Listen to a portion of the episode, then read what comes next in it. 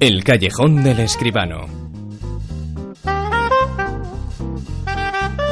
Y estamos ya en el mes de diciembre, uno de los meses importantes para el cine. Llegan muchos estrenos y las eh, novedades, las diferentes eh, novedades las comentamos aquí en el callejón con José Manuel Escribano. José Manuel, muy buenas. Muy buenas noches, Bruno, ¿qué tal? José Manuel, además eh, también es el mes en el que comienzan a hablarse de los premios porque de inmediato estamos en la temporada de ellos.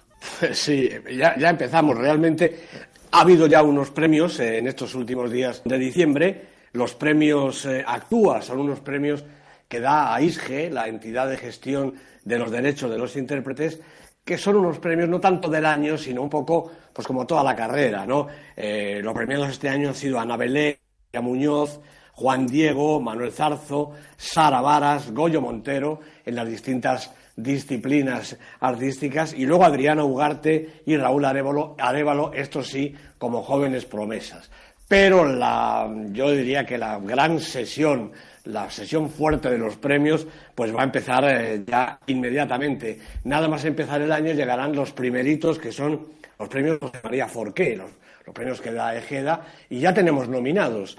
Las películas eh, nominadas son A cambio de nada, de Daniel Guzmán, la película que, que triunfó en Málaga, El clan de Pablo Trapero, película extraordinaria, triunfando ahora mismo en la taquilla, Nadie quiere la noche, reciente estreno de Isabel Coixet, y Truman, otra de las películas del año de Cés Gay. Me niego a no preguntarte, se está hablando mucho estos días, eh, porque es un acontecimiento, es un acontecimiento del séptimo arte, es una de las personas eh, más importantes eh, del mundo del cine en la actualidad. Lo lleva siendo varias décadas, pero es que se acaba de estrenar la última obra de Steven Spielberg, el más grande incluso según algunos, El puente de los espías. ¿Qué te ha parecido a ti? Pues me parece una de las mejores películas de esta última época de Steven Spielberg. Yo, em, en fin, me parecía que se estaba dejando un poquito caer, un poquito a docenar. Es verdad que, bueno, pues El puente de los espías es una película estupenda. Fíjate, es una película mm, que todo el mundo conocemos el desenlace, o por lo menos lo podemos conocer porque está en las crónicas, es un hecho histórico, y sin embargo Spielberg consigue darle todo el suspense, todo toda la trama de thriller político, con unos personajes además que realmente uno no sospecha, han puesto el acento en eh, ese espía eh, ruso eh, que tenían los americanos en su poder y el abogado que lo defendía en principio, que fue después el negociador del canje de... Bueno, no, vamos a contar nada más, pues que uno no lo sabe, ¿no? Pero poner el acento en esos dos personajes me parece uno de los aciertos de la película y ya te digo, tiene suspense, tiene emoción y me parece una película estupenda. Suspense y emoción también tiene cada semana el Super 10, la lista que combina todos los factores en juego y que todos eh, los eh, sábados en La Rosa de los Vientos recordamos aquí junto a José Manuel Esquivano. Una lista que esta semana nos sitúa en el puesto número 10. Pues yo diría que una sorpresa, aunque es una película estupenda. Rams, la película islandesa de Grimur Arson, primera semana en la lista, estaba en el 12 y ha conseguido entrar en el Super 10. ¿9? Pues aquí está Truman, la película de la que hablábamos un poquito. Ha bajado, ha bajado dos puestos son eh, cinco semanas ya en la lista. Yo creo que se le nota un poquito porque la gente ya la ha visto casi todo el mundo, pero todavía puede remontar algo. ¿Ocho? Bueno, aquí tenemos a la película que es la película de la semana.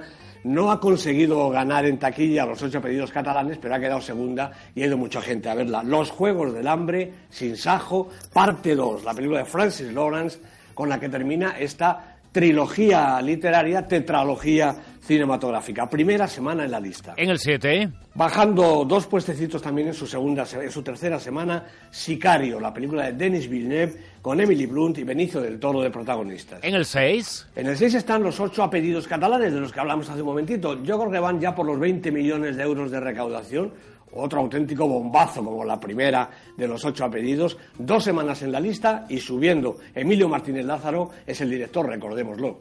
Cinco. El clan de Pablo Trapero sube un puesto, esta estupenda película, por CLA, que está nominada Guillermo Francela, como acabamos de decir. Con él está Gastón Cocchiarale y un reparto fantástico para una película estupenda.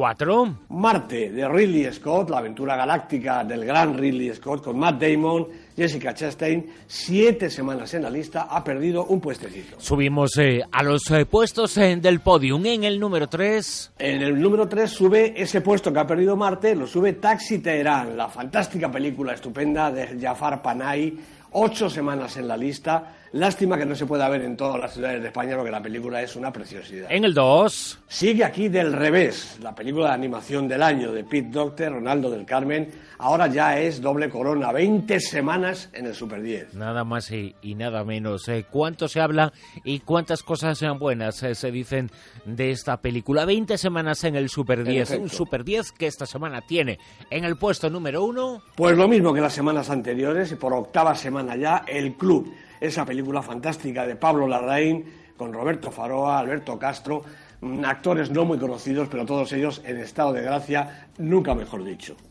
Y la película de la semana, puesto número 8, vamos a hablar un poquito sobre ella ahora, Sin Jajo 2, los Juegos del Hambre. Todos tenemos un enemigo.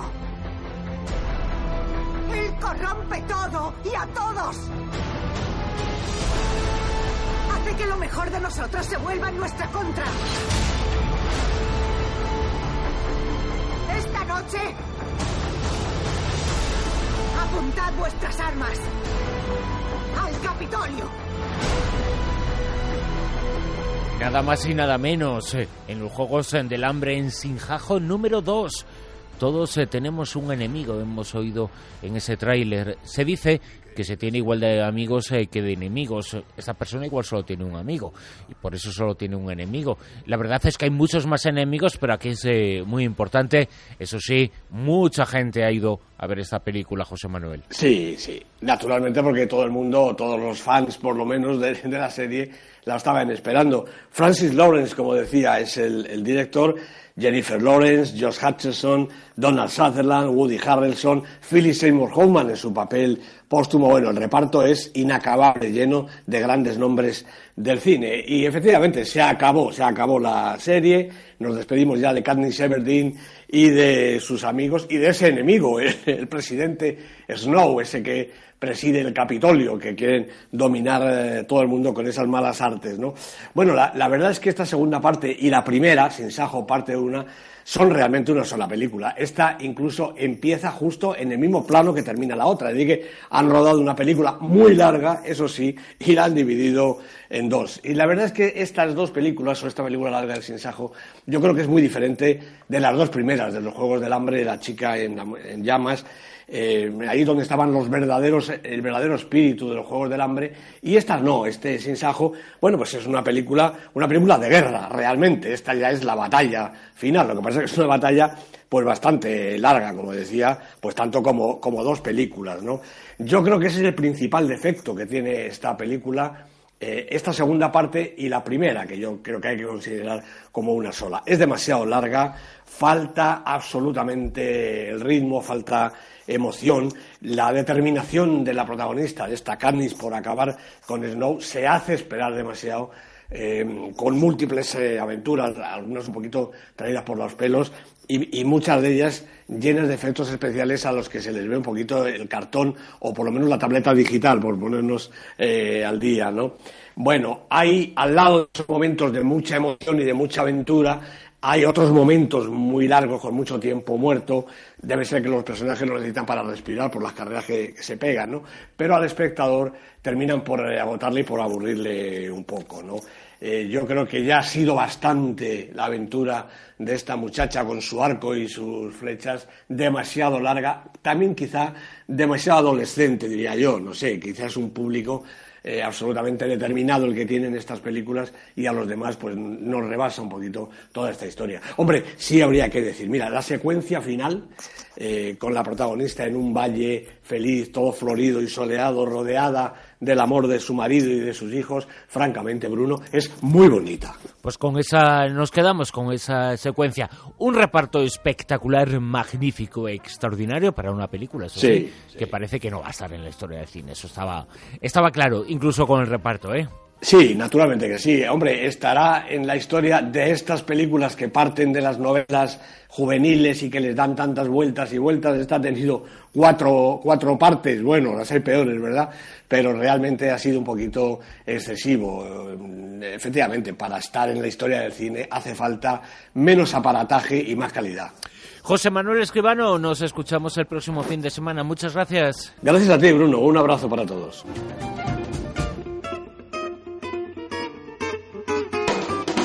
En Onda Cero, La Rosa de los Vientos.